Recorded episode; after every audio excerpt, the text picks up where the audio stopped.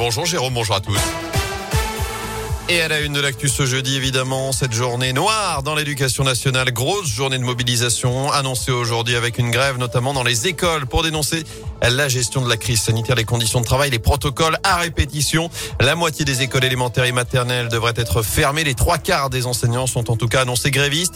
Difficile de mettre en place un service minimum d'accueil pour les communes. Contexte sanitaire oblige, il faut limiter le brassage entre les classes. Mobilisation aussi dans les collèges, les lycées, les ATSEM, les AESH, les infirmières scolaires, même les inspecteurs sont également appelés à débrayer.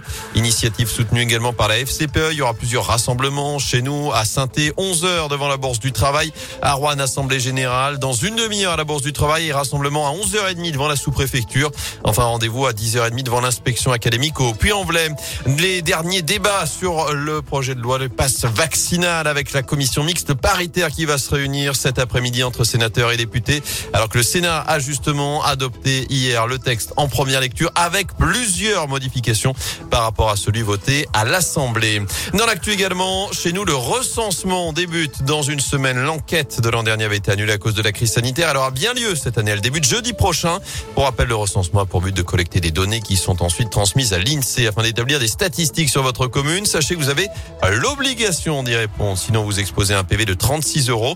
Et chaque année, c'est environ 8% des habitants de chaque ville qui sont concernés. À saint par exemple, 32 agents recenseurs vont passer dans 8215 logements d'ici fin février, avec une particularité cette année encore. Le recensement a lieu en pleine pandémie. Quelques ajustements ont donc été apportés. Gilles Artigue est le premier adjoint maire de Saint-Etienne. Le Covid change la donne pour que nos agents soient bien reconnus. Et un petit détail qui peut peut-être être amusant, mais les masques qu'ils vont arborer seront transparents pour que les habitants puissent bien voir que ce sont de vrais agents recenseurs à partir de leurs photos sur leur carte. Alors, le contact est important, mais il y a possibilité euh, de se recenser en ligne. Lors du premier passage, euh, nos agents euh, vont donner des identifiants. Les personnes qui soit sont moins à l'aise avec le papier, soit souhaitent ne pas avoir ce contact lié à la crise sanitaire, pourront remplir tous les formulaires à distance.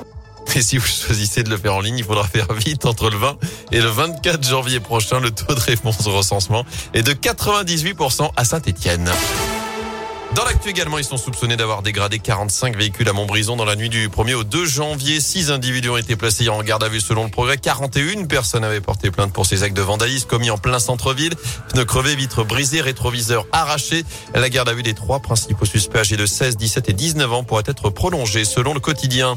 Attention, notre consommation d'électricité est élevée face à la nouvelle baisse des températures ces dernières, ces dernières heures. Vous l'avez constaté évidemment. Le gestionnaire du réseau RTE active un signal jaune EcoWatt jusqu'à midi aujourd'hui. Aucun risque de coupure, mais il demande d'adopter des éco-gestes pour réduire notre consommation, comme baisser la température à 16 ou 17 degrés chez nous en cas d'absence dans la journée, décaler l'utilisation de nos appareils, éteindre les lumières non utilisées ou encore éviter de charger notre portable en plein cœur de la journée.